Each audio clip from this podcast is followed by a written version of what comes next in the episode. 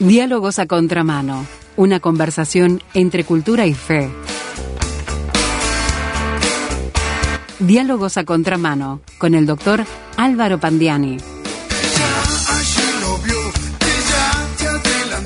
¿Es posible hablar de exigencias éticas de Jesucristo cuando Él era un amplio predicador del amor, del recibir a todos y del perdón? Aparentemente para muchos eso de un Jesús exigente como que no entra en su horizonte. Vamos a hablar acerca de ello hoy con el doctor Álvaro Pandiani, aquí en Diálogos a Contramano. Bienvenido Álvaro, ¿cómo andás? ¿Cómo estás Esteban? Bueno, Jesús fue un hombre no liviano, sino exigente, ¿podríamos decirlo así? Y podemos encontrar algunas, varias exigencias éticas en las enseñanzas de Jesús. Y vamos a arrancar ahora en eh, la columna de hoy con eh, las exigencias éticas de él en las bienaventuranzas. Las bienaventuranzas. el inicio del Sermón del Monte. Este Sermón del Monte o Sermón de la Montaña, como también, se le conoce, que está contenido en el Evangelio de Mateo, del capítulo 5 al capítulo 7, constituye para el lector del Nuevo Testamento, sobre todo para quienes abordan la lectura del mismo, la lectura del Nuevo Testamento por primera vez, eh, prácticamente una carta de presentación del ministerio de Jesús de Nazaret. Claro, y Mateo mismo lo pone en un lugar estratégico en su escrito, ¿no? Bueno, vamos a ver ahora justamente. Primero, Mateo es el, primer libro del Nuevo Testamento. Así que si arrancas el Nuevo Testamento como entrada a la Biblia o habiendo finalizado el Antiguo, ahí arrancas con, Mateo. Y los capítulos previos al Sermón del Monte tienen el sabor de lo preparatorio. ¿sí? Capítulo 1, genealogía de Jesús, nacimiento. Capítulo 2, la visita de los magos de Oriente, la huida a Egipto, la matanza de los niños, el regreso de Egipto el capítulo 3, la predicación de Juan el Bautista, el bautismo de Jesús. Y ahí en el capítulo 4, la tentación de Jesús en el desierto, el comienzo del ministerio con el llamado original de Jesús al arrepentimiento en razón de la cercanía del reino de los cielos y el llamamiento de los primeros discípulos. Como que se constituyó las bases de alguna manera de la introducción, lo preparatorio. Aunque Mateo realmente ¿no? no dividió su texto en capítulos, lo hizo el arzobispo Langton allá por el siglo XII o XIII. Eh, Langton pareció comprender, al menos aquí, porque en otras metió la pata, pero al menos aquí eh, comprendió que debía abrir un nuevo capítulo para el discurso inaugural, el que daría puntapié inicial a lo que sería la predicación y la enseñanza que Jesús de Nazaret trajo y que marcó a la humanidad para siempre condicionando normas morales, reglas éticas y disposiciones jurídicas, incluso en muchas naciones hasta nuestros tiempos. Y sí, vos escuchás eh, juristas citando, a veces mencionando frases del Sermón del Monte y constantemente. Efectivamente, así es. Así que, bueno, el Sermón del Monte es una enseñanza, es una enseñanza que hace énfasis en la conducta humana. Eh, por lo tanto, constituye un modelo ético a seguir en el comportamiento cotidiano. Aunque parezca paradójico, y vos arrancaste la, columna diciéndolo, haciendo referencia, aquel que vino a pagar con su sacrificio por el perdón y la salvación eterna para todos los seres humanos, ofreciendo esa salvación a quien le reciba por fe y con fe, hizo mucho énfasis en una conducta bien definida. Una conducta que exige muy elevados estándares morales, de acuerdo a la ley de Dios, siguiendo la ley de Moisés, pero incluso yendo más, allá, más allá de la ley de Moisés. Sí, sí. Estándares morales que deben señalar el camino a recorrer en la vida diaria. Eh, eh, vamos a aclarar algo, el Sermón del Monte no es una fórmula para ganar la salvación eterna. nadie gana la salvación por seguir el Sermón del Monte. Exacto. El Sermón del Monte es una enseñanza para ser mejores personas mejores esposos o mejores esposas, mejores hermanos, mejores hijos, mejores amigos, mejores trabajadores, mejores ciudadanos, ¿sí? mejores personas. Y es una enseñanza difícil porque es exigente y porque el discípulo que lo adopta como guía de su vida debe hacerlo de corazón. El discípulo que adopta esta enseñanza como guía de su vida debe hacerlo de corazón. Si no, no sirve. Claro. si no, no sirve. No sirve. El principio del Sermón del Monte está dado por las bienaventuranzas, que es de lo que trata la columna hoy. Las bienaventuranzas que están contenidas en los versículos 3 al 11 de Mateo capítulo 5. El texto completo de las mismas eh, merece que lo, le- lo leamos con atención, Esteban, que es lo que me propongo hacer en este Vas, vas a utilizar la versión de la Reina Valera 60. Eh, ¿sí? Sí, sí, sí. sí, no, la 95. 95, 95, bien. sí. Y así dice, Bienaventurados los pobres en espíritu, porque de ellos es el reino de los cielos. Bienaventurados los que lloran, porque recibirán consolación. Bienaventurados los mansos, porque recibirán la tierra por heredad. Bienaventurados los que tienen hambre y sed de justicia, porque serán saciados. Bienaventurados los misericordiosos, porque alcanzarán misericordia.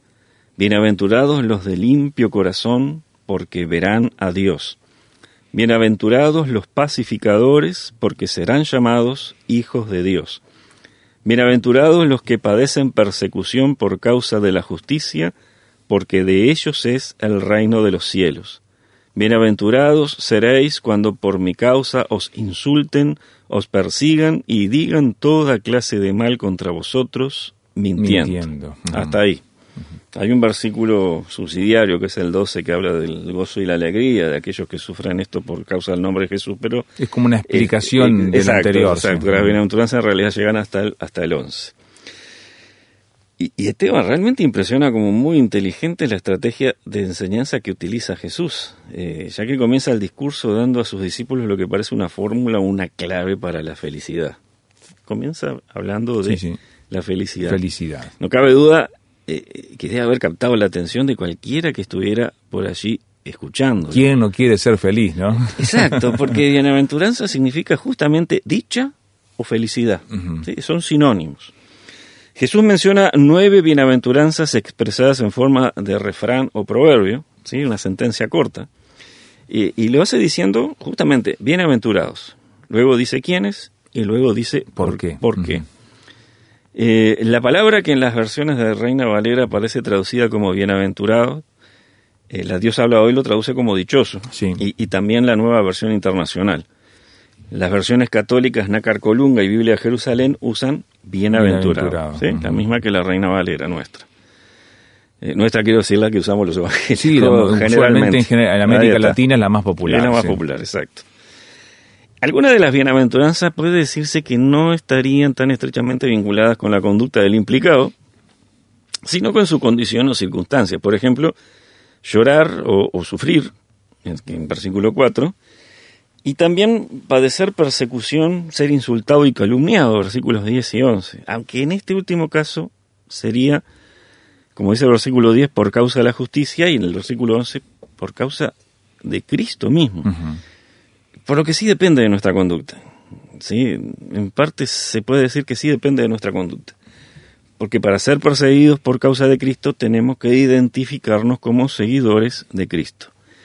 Eh, si yo no soy o no me identifico como un seguidor de Cristo, verbalmente y por medio de mi comportamiento sobre todo, no es probable que sufra persecución, insultos y calumnias por causa de Cristo y de la justicia de Dios.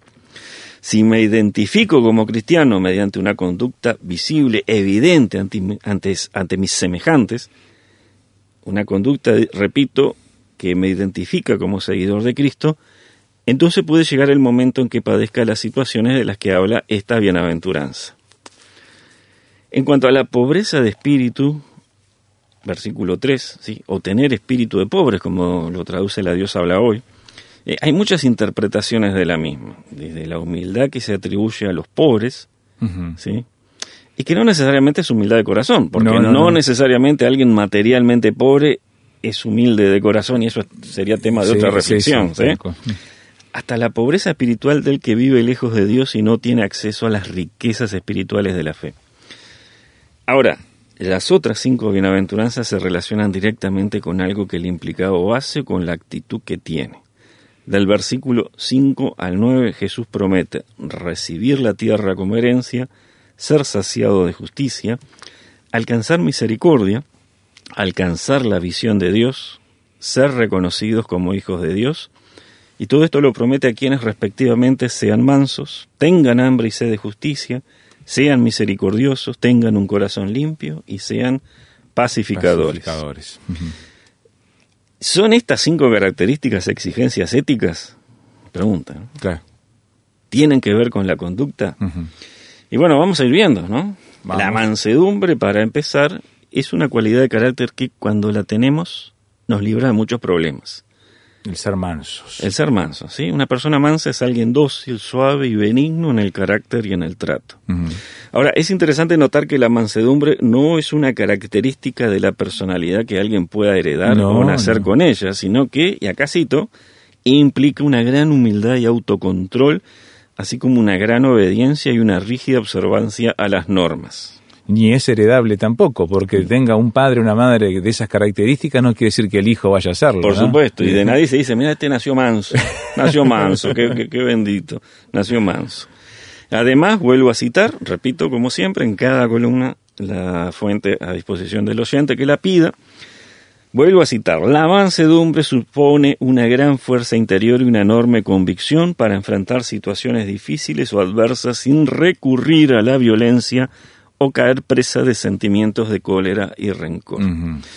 La mansedumbre se puede aprender, y esto lo dijo el propio Jesús. En Mateo 11, 29 le dijo a sus discípulos, aprendan de mí que soy manso y humilde de corazón. El único que podía decirlo sin, sin Mm. pecar de, de orgulloso por ello, ¿no? Pero interesante, ¿verdad? Que, que, que le manda, que, bueno, que le, le dice a los discípulos, aprendan, Aprendan aprendan, a ser mansos, aprendan a ser mansos. Eh, ¿vos, aprendiste a ser manso? Y hace una escuela larga. Yo, ¿no? yo llevo unos cincuenta y pico de años tratando Sigo la de- de- misma, sigo la misma. Pasamos a la siguiente. Respecto del hambre y sed de justicia, es decir, una ansia intensa de justicia, se ha interpretado como el anhelo de justicia, en, por ejemplo, en los conflictos y litigios que la vida nos presenta, eh, sobre todo en las relaciones con nuestros, eh, con nuestros semejantes. También se ha espiritualizado como el deseo del alma de alcanzar la justicia delante de Dios mediante la salvación y el perdón. Una interpretación, Esteban, en mi opinión, sobre espiritualizada. Claro. De que los evangélicos nos encanta espiritualizar todo. Eh, una tercera forma de verlo es, quizá también espiritualizando, el afán personal de superación. Llegar a ser uno mismo, Por mi propio esfuerzo. sí. Bueno, pero llegar a ser una persona justa, una persona recta, honrada, pura, que repudia de corazón la injusticia, la mentira, la inmoralidad y el pecado. Mm. Es interesante lo que acabas de decir, eh, por mi propio esfuerzo, porque uno puede estar embarcado en esa lucha de ser una persona de bien por el propio esfuerzo, o cuando ya venimos a Jesucristo, embarcarnos en esa lucha invocando el auxilio del Señor para, para alcanzarlo. ¿no? Es interesante. En todos los casos la promesa es ser saciado, es decir, recibir satisfacción para el anhelo de justicia. Él nos da esa, esa saciedad. Y ahí vamos a lo que hablábamos hace un momento. En este tercer caso, de tratar de uno mismo superarse y ser una persona justa, eh, la promesa de ser saciado podría significar recibir guía, iluminación y fuerza interior para alcanzar ese estado de justicia delante de Dios y delante de los hombres. Claro, que no viene de nosotros, sino que viene de Él. Eh, ¿no? Una ayuda activa de parte de Dios para quien pone activamente manos a la obra. Está la doble vía, ¿no? Para no hacerlo solamente de una mano. Gran este dilema también que nos plantea en esa interpretación bíblica. Estamos mirando las bienaventuranzas, las exigencias éticas de Jesús para sus seguidores. Hacemos una pausa aquí en Diálogos a Contramano y ya continuamos. ¿Qué te ha parecido este espacio? Nos encantaría conocer tu opinión por mensaje de texto o WhatsApp al signo de más 598 91 610 610.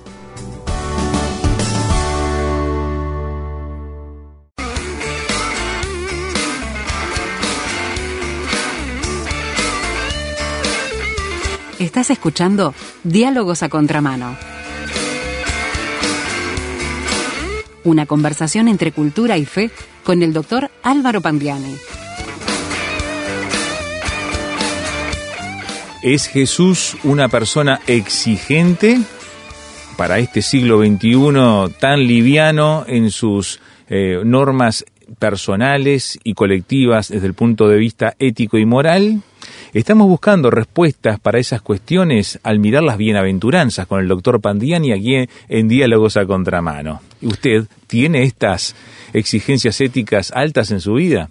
Y estamos mirando algunas de ellas, Álvaro. Y continuamos, continuamos con estas bienaventuranzas, eh, llegando a las referidas a la misericordia y la paz.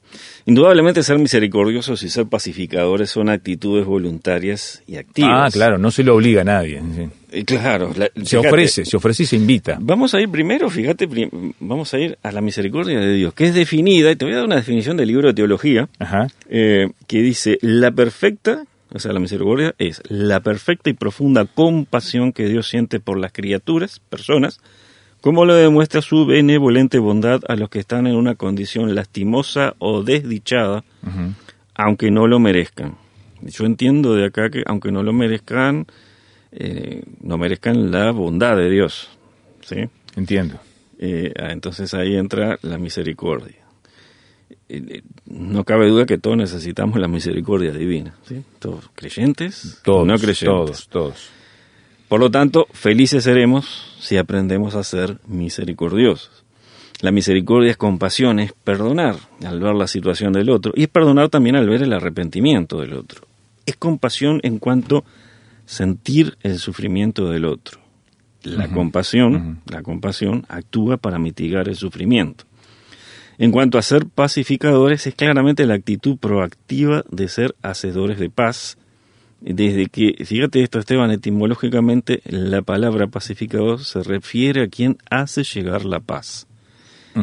Eh, los pacificadores, según la promesa de Jesús, serán llamados hijos de Dios. ¿Y, y- y por qué? ¿Por qué?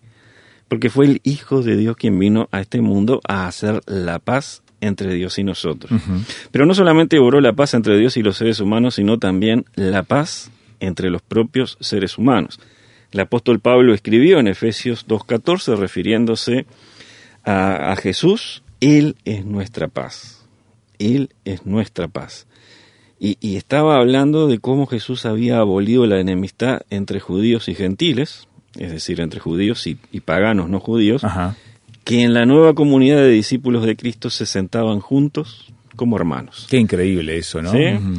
Ser un pacificador es desarrollar un espíritu de conciliación, de reconciliación, para acercar las partes distanciadas, para apagar enemistades, para disolver odio, para hacer desaparecer los rencores, para ayudar, para ayudar a hacer la paz. Eh, no lograr hacer la paz entre nosotros mismos, los que nos decimos seguidores de Jesús, es como estar, es como estar negando al Cristo que predicamos. Es paradójico, Es- sería. exactamente, Ujú. es una gran contradicción. No lograr hacer la paz entre nosotros, los que somos seguidores del príncipe de paz, es, es una enorme contradicción. Porque él vino a darnos paz, ¿no? Él vino a darnos paz. Y bueno, pasamos a la última bienaventuranza, eh, que es la contenida en el versículo 8, referida a los de limpio corazón. Para entender qué significa tener el corazón limpio, tenemos que empezar por comprender qué es lo que lo ensucia. Y ya hemos hecho más una oportunidad la aclaración acerca de a qué nos referimos cuando hablamos de corazón. El corazón humano, en fe, espiritualidad y teología, es algo más amplio y profundo que el corazón en poesía. Y constituye, y acá va otra definición de- del libro de teología, el centro de control de una persona y la sede de los pensamientos, las actitudes, las motivaciones y las acciones. Hasta acá la cita. Así que cuando hablamos del corazón hablamos de la persona humana, sus pensamientos, sentimientos, afectos y voluntad. Entonces, ¿cómo puede ensuciarse o contaminarse ese mundo interior del ser humano? Eh, la propia Biblia responde en palabras de Jesús, en Marcos 7, 21 al 23. Ahí dice, del corazón de los hombres salen los malos pensamientos, los adulterios, las fornicaciones, los homicidios, los hurtos, las avaricias, las maldades, el engaño, la lujuria, la envidia, la calumnia, el orgullo y la insensatez. Qué lista, Dios mío. ¿eh? Impresionante, horrible, pero todo humanamente posible. Y Jesús remata diciendo, todas estas maldades salen de dentro y contaminan al hombre. No nos juguemos a trampa al solitario que es culpa de la sociedad o de Sí, alguien más. sí. Es, O le echemos la culpa al diablo. eh, exacto, es mi corazón el problema. Y como si esta lista fuera poco, hay otra, hay varias en el Nuevo Testamento, pero esta la podríamos considerar suplementaria, eh, que está en la epístola a los Romanos, capítulo 1, versículo, versículo 29 al 31, en la que se lee que los seres humanos, y acá arranca la cita, A ver. están atestados de toda injusticia, fornicación, perversidad, avaricia, maldad. llenos de envidia, homicidios, contiendas, engaños y perversidades. Son murmuradores, calumniadores, enemigos de Dios, injuriosos, soberbios, vanidosos, inventores de males, desobedientes a los padres, necios, desleales, sin afecto natural, implacables, sin misericordia. Lees una lista de esto y te dan ganas de esconderte en una zanja. Cualquier parecido con la realidad que vivimos hoy, bueno, ya el Señor lo veía, ¿no? Eh, y recordando que estamos hablando del corazón como del interior del ser humano, vale poner énfasis en la palabra atestados. Atestados. que es la palabra que usa el apóstol Pablo para pasar a enumerar los pecados y males que contaminan el interior del hombre. El corazón humano está atestado, lleno, repleto, colmado de estas cosas. Y la pregunta es cómo podrá estar limpio otra vez.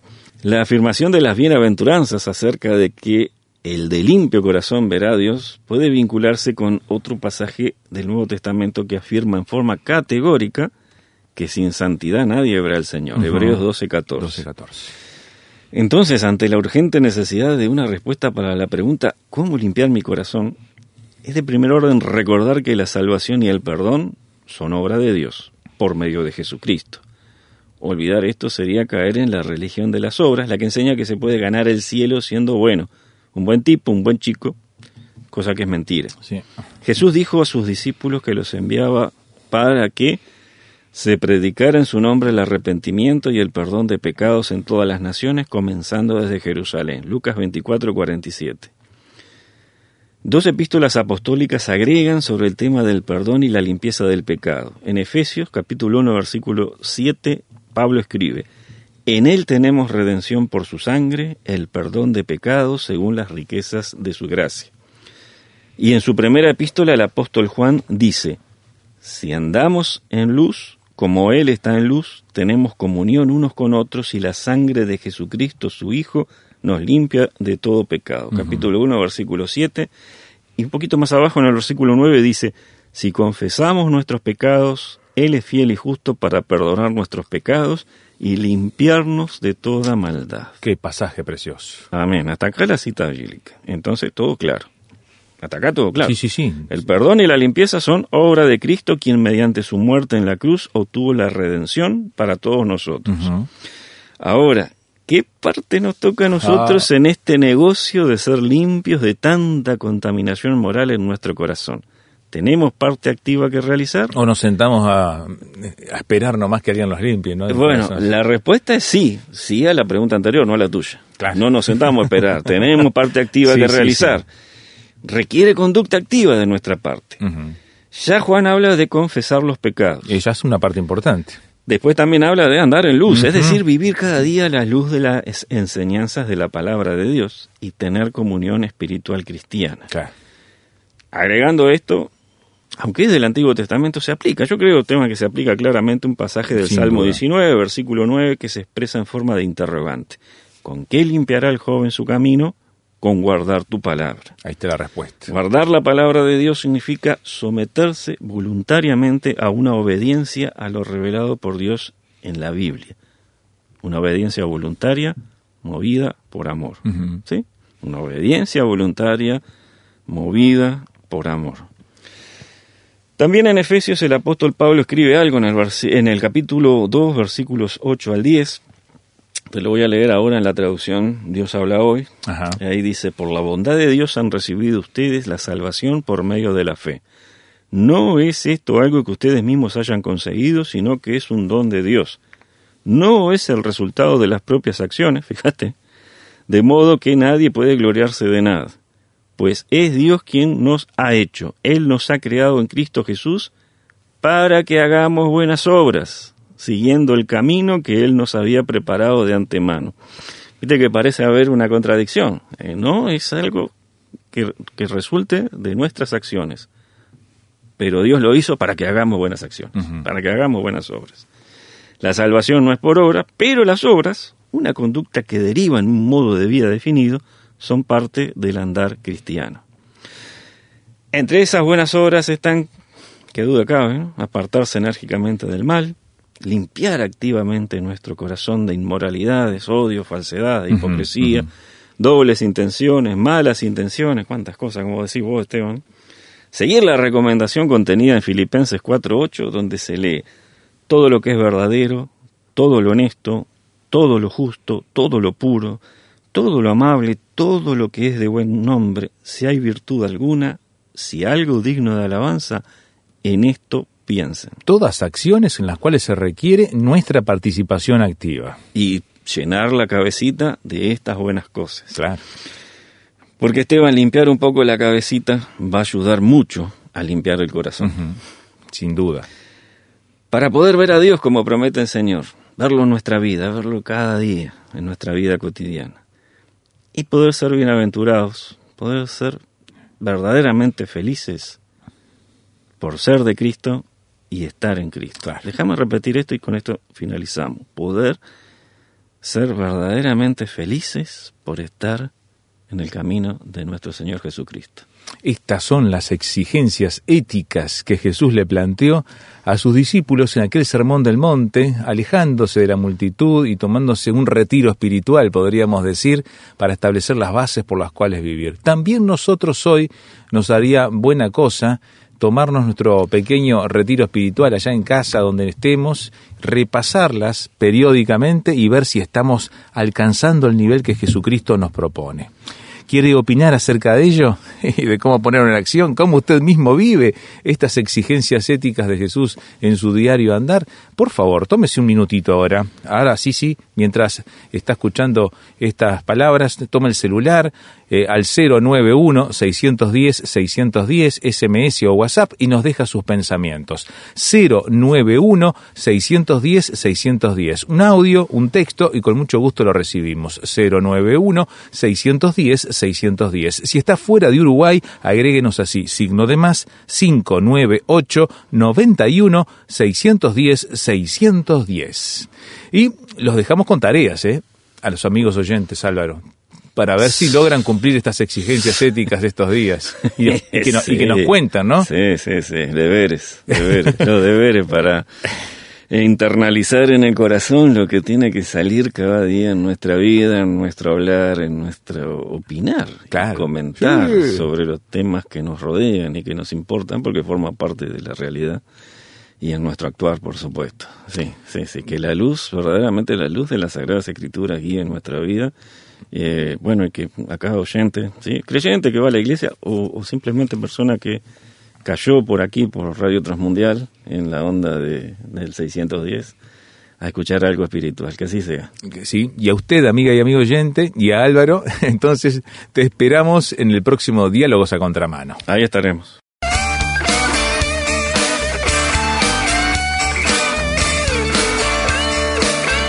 Esto ha sido Diálogos a Contramano con el doctor Álvaro Pandiani. Una producción de Radio Transmundial.